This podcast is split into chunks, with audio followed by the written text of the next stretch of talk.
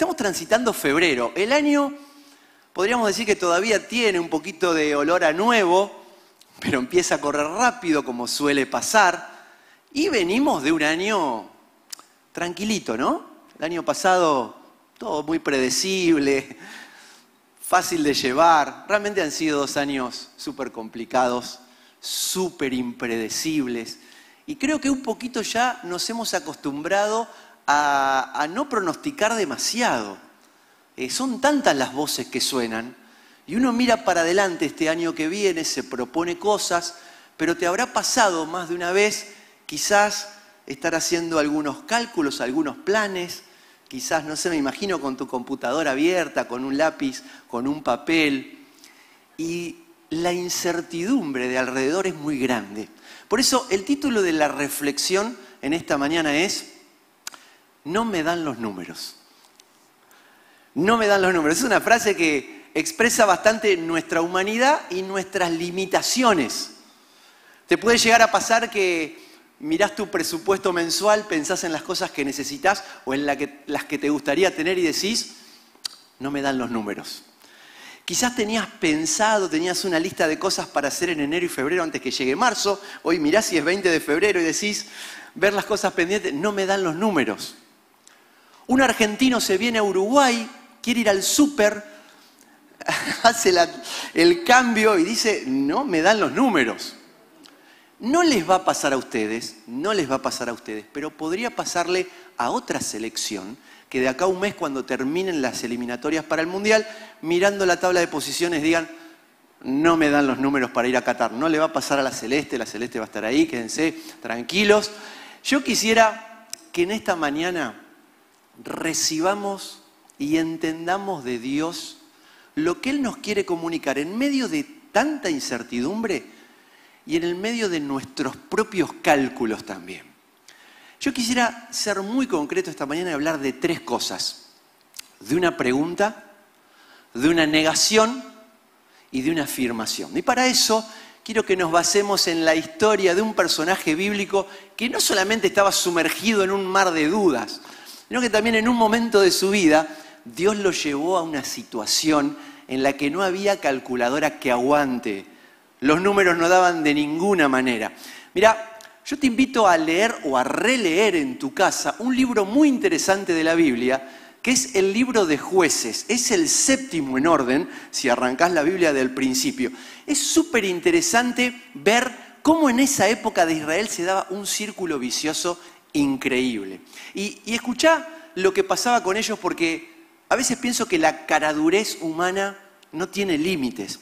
Lo que le solía pasar al pueblo de Israel era que básicamente hacían lo que se les cantaba la gana, no solamente le daban la espalda a Dios y se degradaban en todo sentido, sino que hasta provocaban a Dios de una manera grotesca y burlona, adorando cualquier pedazo de piedra o de madera que encontraban por ahí.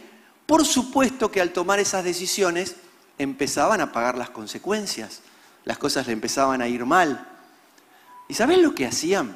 cuando las cosas le iban muy mal, lo primero que le surgía era levantar la mirada al cielo y decir, ¡eh! ¿Dónde está Dios? ¿Cómo Dios permite esto? ¿Cómo Dios nos hace esto? ¿Dónde está el Dios de nuestros padres? El Dios que hacía tantos milagros. Después les terminaba de caer la ficha y ya la oración era diferente. Señor, salvanos, Señor, liberanos, generalmente terminaban esclavos de invasiones enemigas que venían y devastaban toda la tierra. Dios que es bueno y que siempre da nuevas oportunidades, escuchaba el corazón y la oración sincera, les mandaba un libertador y ahí ellos decían, gracias Señor, sos lo más grande que hay, nunca más te vamos a fallar, nunca más nos vamos a olvidar de vos y a los diez minutos, no, a los diez minutos, pero al poquito tiempo, otra vez y otra vez.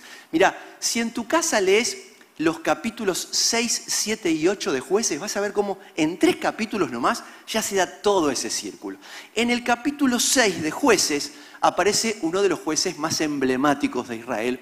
Y esto es lo que dice desde el versículo 11, ese capítulo 6 de jueces. Dice así, el ángel del Señor vino y se sentó bajo la encina que estaba en Ofra, la cual pertenecía a Joás, del clan de Abieser.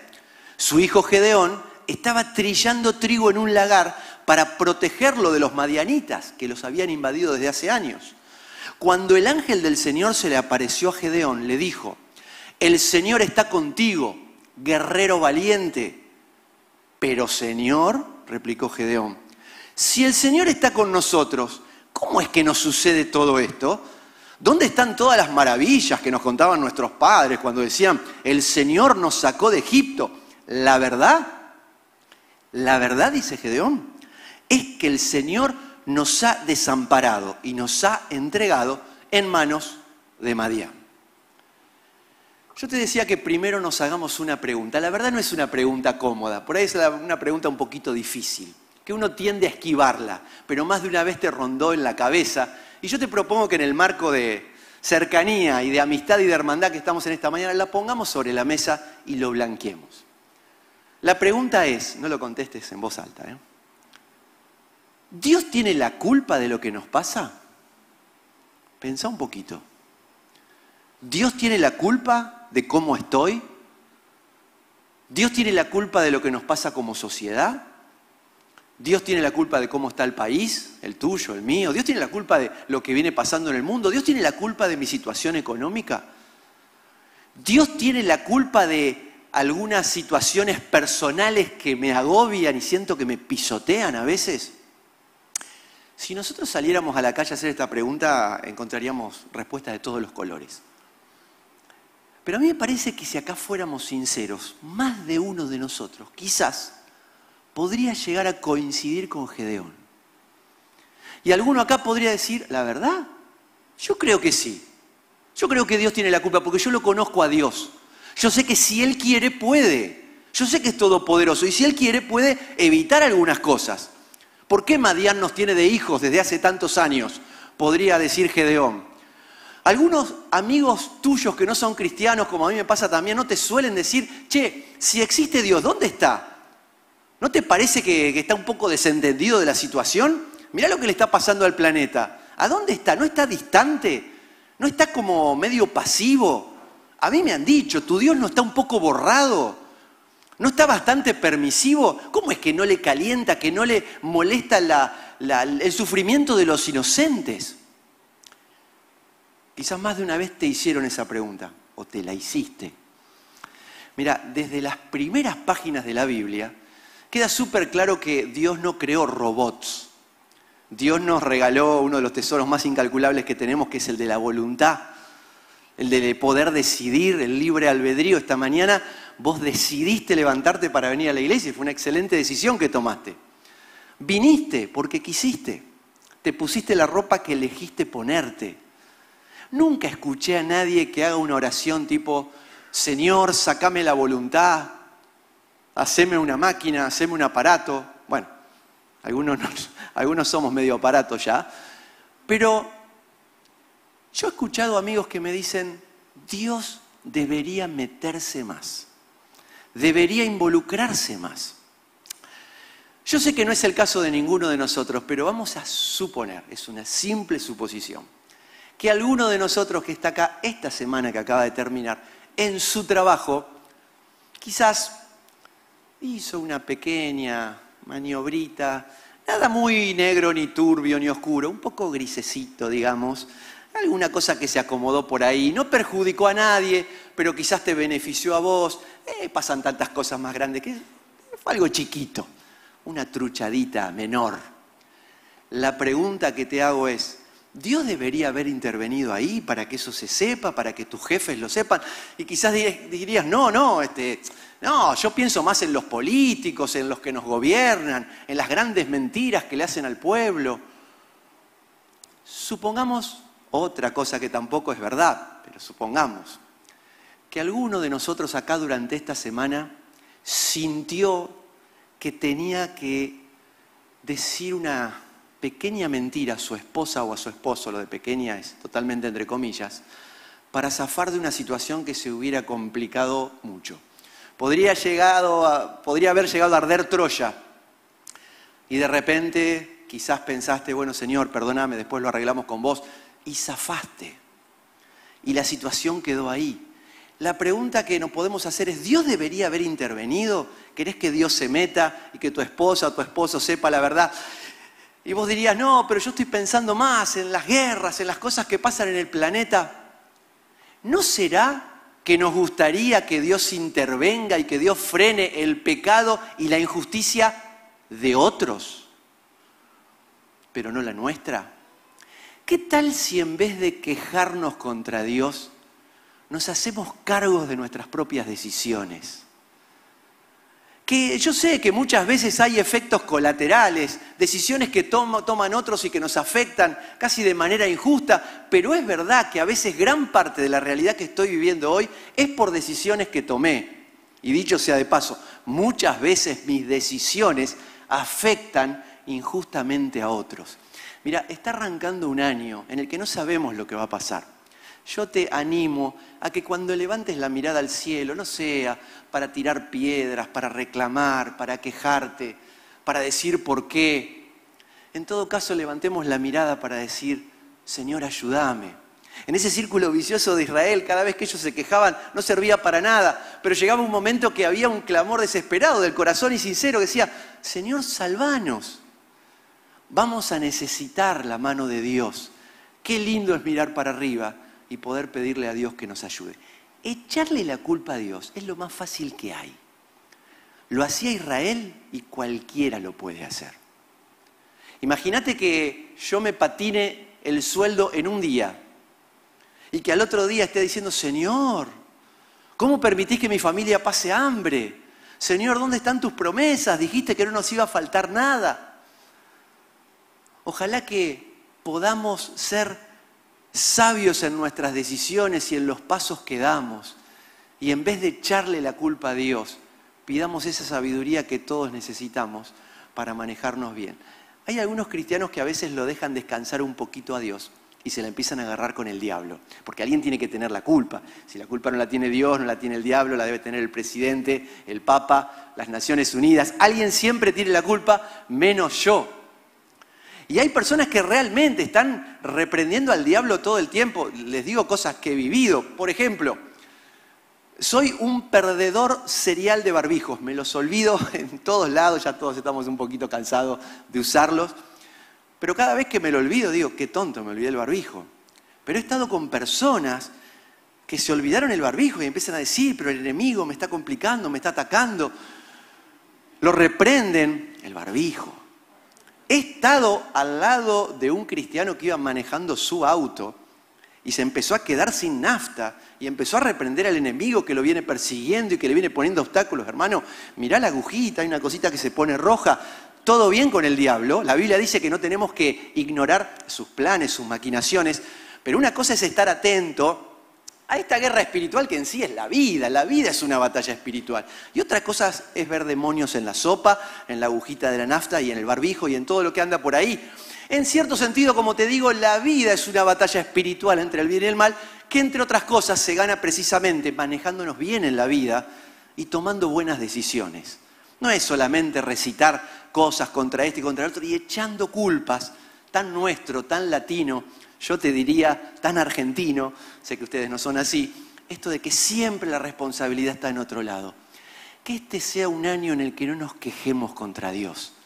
Que este sea un año en el que podamos pedir su ayuda. En todo caso, mirando estos dos años tan raros que pasaron, dale gracias a Dios porque a pesar nuestro y de muchas decisiones equivocadas que tomamos, Él nos bancó, Él nos sostuvo, Él nos dio fuerzas. Estamos acá y es gracias a Él. ¿Dios tiene la culpa de lo que nos pasa? Yo te animo a mirarte en el espejo y a ser mucho más consciente de las decisiones que tomamos y de los pasos que damos. El pasaje sigue en el versículo 14 de la siguiente manera. ¿Te acordás? Gedeón le tiró la bronca a Dios. Él venía a convocarlo para hacer la solución para Israel, pero de tan aturdido que estaba, de tan cansado de su situación, simplemente generó el reclamo. Eh, no tenemos tiempo ahora, ni es el momento para meternos en esta profundidad teológica, simplemente te lo digo de manera súper simple, que cada vez que en el Antiguo Testamento veas la expresión el ángel del Señor, el ángel de Jehová, por decirlo de una manera fácil, es Dios mismo que estaba ahí.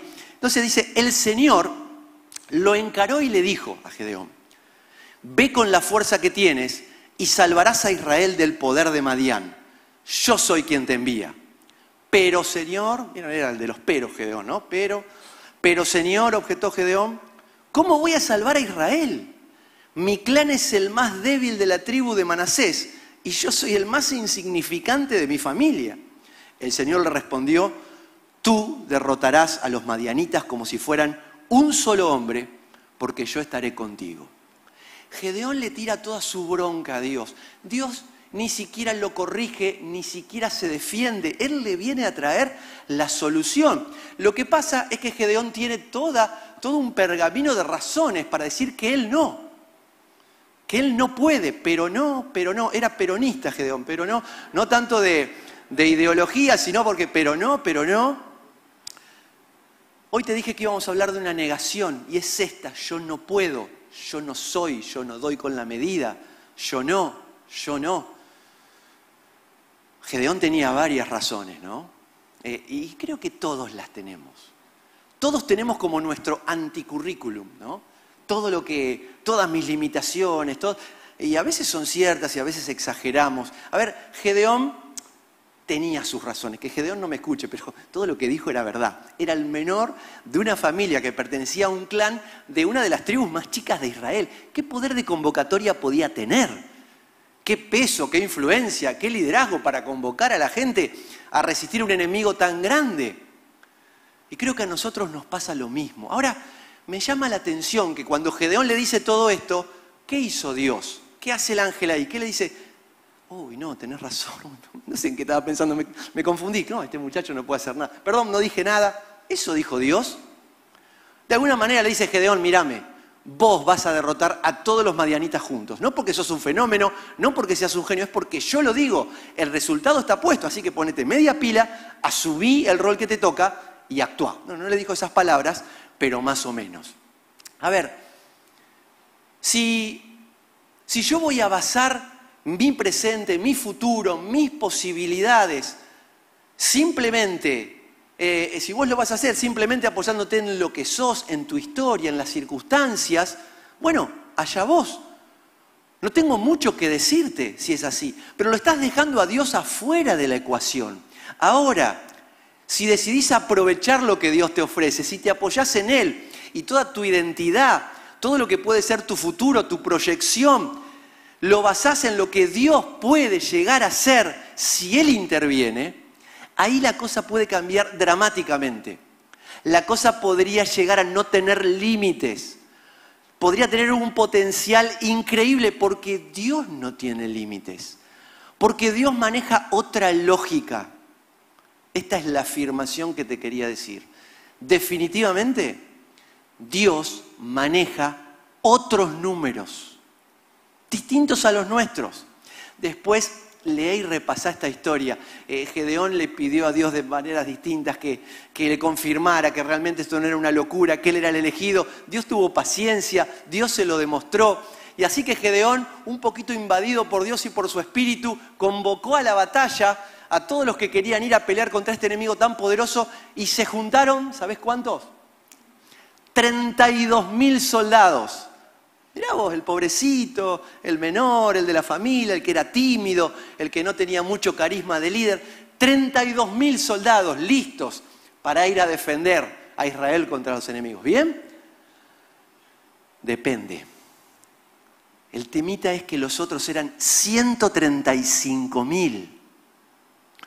Así que ahí estaba Gedeón, no solamente que era el menor y todo lo demás, no tenía nada de experiencia militar andaba caminando de un lugar para otro, Señor, ¿cómo voy a hacer? ¿Cómo vamos a hacer? Sí, 32 mil contra 135 mil. Hasta que Dios le habla y le dice, Gedeón, gracias Señor, te estaba esperando, no sé qué voy a hacer. Dios le dice, son muchos. Sí, sí, sí, son un montón, ya sé, son muchísimos. Y Gedeón le dice, no, ustedes son muchos. No, no, Señor, no, no. A ver, capaz que la vista aérea un poquito te... No, no, no, parecemos muchos, somos muy poquitos al lado de eso. Gedeón, los conozco, yo sé cómo es esto, van a ganar, van a decir que ganaron por ustedes, tenés que limpiar un poquito. No, Señor, por favor, hace una cosa, Gedeón, le dice Dios, anuncia que el que tenga miedo se vuelva a su casa. No, Señor, ya le vi la carita a alguno que no, por favor, no. ¿Te tocó alguna vez dar un anuncio que no querías dar? No sé si te pasó, Pedro, alguna vez, lo digo o no lo digo. Gedeón tuvo que juntar coraje, agarró el megáfono y dijo que, que, su, que suba a su casa. ¿Qué? Que el que tenga que suba a su casa. Bajate el barbijo, Gedeón. Que el que tenga miedo se vuelva a su casa. Ya está, lo dije. Uno agarró la mochila, el otro, el otro, el otro. ¿Sabes cuántos se fueron? 22 mil se fueron entre que tenían miedo o decidieron que les agarró miedo y se fue, se fueron. Quedaron solamente 10.000, Gedeón seguía absolutamente desorientado. Señor, ¿qué voy a hacer? ¿Qué vamos a hacer? Dios aparece de nuevo, Gedeón, gracias Señor, no sé qué hacer, son muchos. Sí Señor, ya sé, son muchísimos, ese es el problema. No, ustedes son muchos. No, Señor, otra vez no, esta ya la vi, esta película no.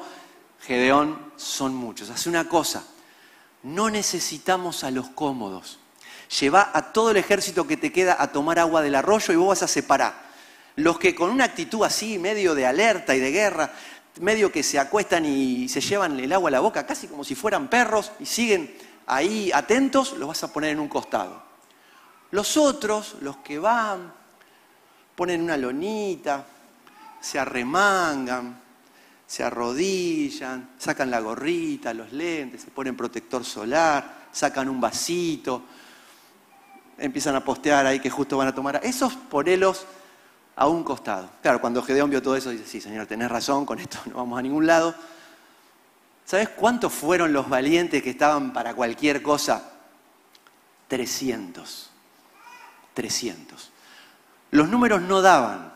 A veces vemos en las películas de acción que uno tiene que pelear contra 10 y les van viniendo de a uno, menos mal, ¿no? Lo que le dan los brazos. Acá los números daban para que cada uno se la tenga que agarrar con 450, era medio difícil, era imposible, no había cálculo que aguante, pero a esa altura Gedeón ya estaba regalado y confiando en Dios, ese Señor lo que vos digas.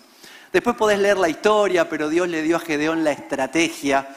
Les dijo, ustedes son 300, vamos a hacer como tres escuadrones de 100, que era lo que había.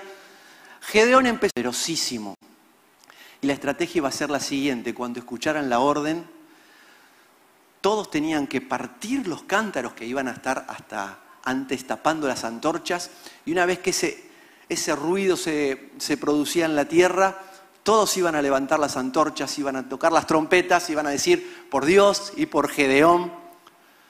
Hasta ahí todo bien, pero ¿qué iba a pasar?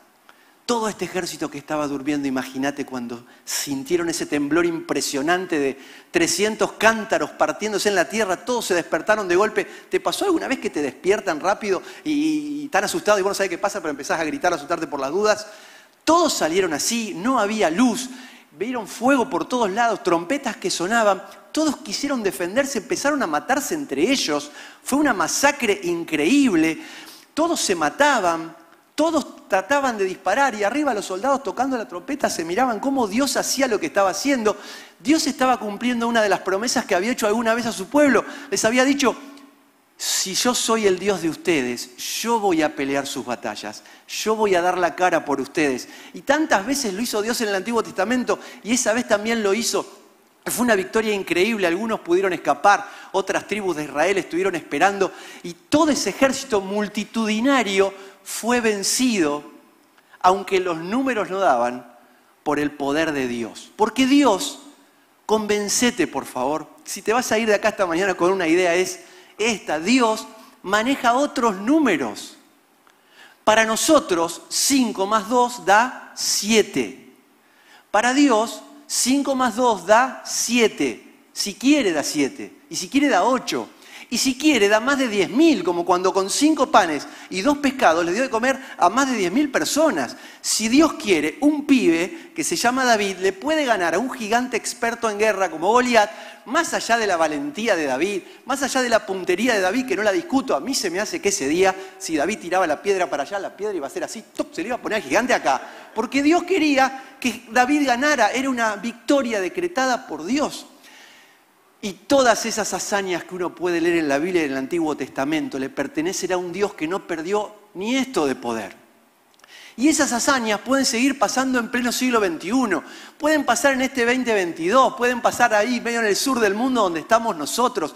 No importa si tu familia no fue la más ilustre, no importa de qué barrio, de qué zona de la ciudad venís, no importa tu historia, es Dios el que es capaz de hacer cualquier cosa. Dice la Biblia, ¿acaso hay algo imposible para Dios? Yo no te estoy diciendo que Dios te va a dar eso, aquello o todo lo que vos querés. Eso no te lo puede decir nadie. Pero yo quiero que te convenzas de esto. Si Él quiere, puede. Él puede hacer cualquier cosa. Él te puede dar eso que querés. Él te puede dar eso que necesitas.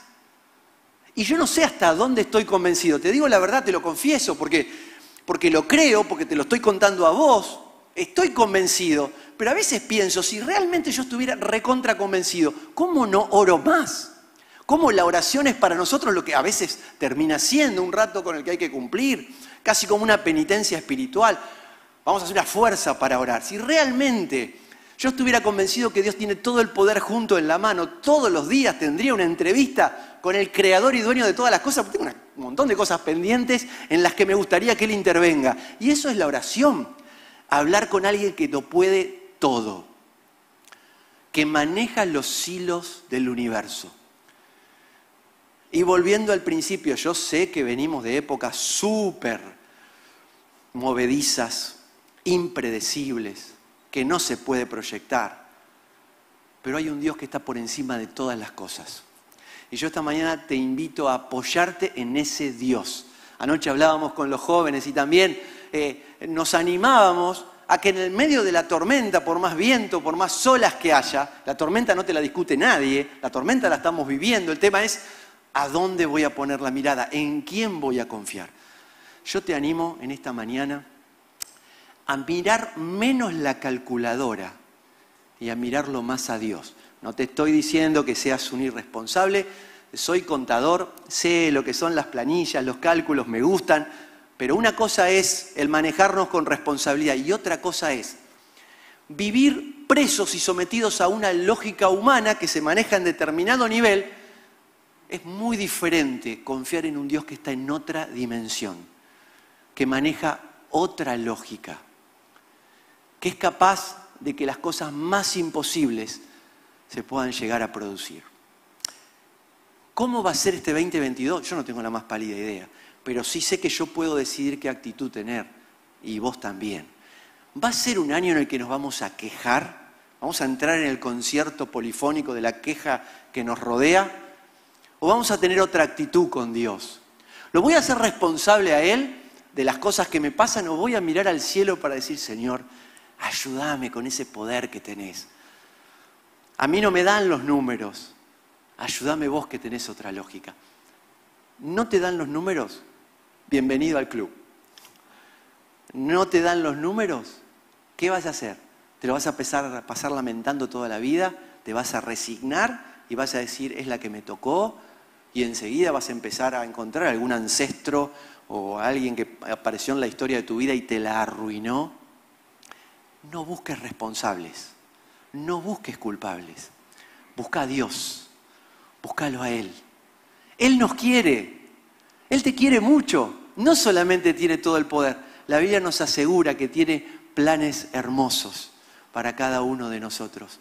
Mira, cada vez que te mires en el espejo, lo único que vas a ver van a ser tus defectos, tus limitaciones, lo que no podés, a lo que no llegás. Yo te invito a que te fijes en el otro espejo, en el espejo, glorioso de la palabra de Dios. Cuando te mires ahí, no te vas a ver a vos, te vas a ver así como sos, pero adelante, atrás, alrededor, vas a ver un Dios grande, poderoso, que en otra dimensión y con otra lógica es capaz de hacer lo que nosotros no podemos. Agárrate fuerte de ese Dios y te invito a creer a creerle a Él, no a, alguien que te prometa algo, sino a Dios, que este año de verdad puede ser diferente. Yo no te estoy este, pintando espejitos de colores, ni, ni te quiero poner optimismo y decir, vamos arriba, que va a andar todo bien. Hay un Dios que está por encima de todas las cosas. Y confiando y agarrándonos de su mano, de verdad, de verdad, todo puede ser diferente. Vamos a mirar menos los números y mirar un poquito más a Dios. Yo te invito a que podamos orar. Yo te invito a que te puedas poner de pie, a que puedas buscar a Dios, a que puedas pensar en tu presente, a que puedas pensar en esas cosas que a veces sentís que te pisotean, que te aplastan, que te nublan la mirada para adelante. Hay momentos en los que te, te inunda la incertidumbre. Y es como algo que te invade y no te deja ser. En el medio de todo eso, vamos a mirar a un Dios que todo lo puede. Te invito a hacer tu propia oración, que es muy distinta a la que puede hacer otro que está al lado, atrás. Vos estás viviendo una realidad hoy. Hay una idea que tenés de este año, vos. Dios no tiene la culpa. Nosotros no podemos, pero Él sí puede, porque maneja otros números. Señor, nos acercamos a vos con todas nuestras limitaciones, con todas nuestras frustraciones, con todo nuestro rosario de imposibilidades y de fallas, errores. Gracias Señor porque nos mirás igual, porque nos prestás atención, porque nos entendés porque nos abrazás. En esta mañana venimos con un corazón abierto buscando tu ayuda. No venimos a reclamarte nada. Venimos a pedirte que nos bendigas con esa bendición tuya. Queremos creerte cada vez más. Y queremos vivir bancando y respaldando eso que creemos. Bendecinos a cada uno, Señor, a cada uno de nuestros matrimonios, de nuestras familias. Señor, te pido una bendición muy especial por esta iglesia, que de verdad siga siendo una iglesia que cada vez más le traiga esperanza a la ciudad, le lleve esperanza a un montón de gente, esté donde esté. Señor, sos un Dios con el que se puede uno esperanzar. En el medio de todo esto podemos sonreír, podemos creer. Y no es que no tengamos problemas o que no nos falten cosas, pero estás vos y todo cambia. Señor, así nos queremos ir de acá no para que nos dure un ratito, queremos tener una vida en la que nos podamos apoyar en tu poder y no en nuestras limitaciones y en nuestros cálculos. Gracias Señor, gracias por lo poderoso y lo grande que sos. Te alabamos en el nombre de Jesús. Amén.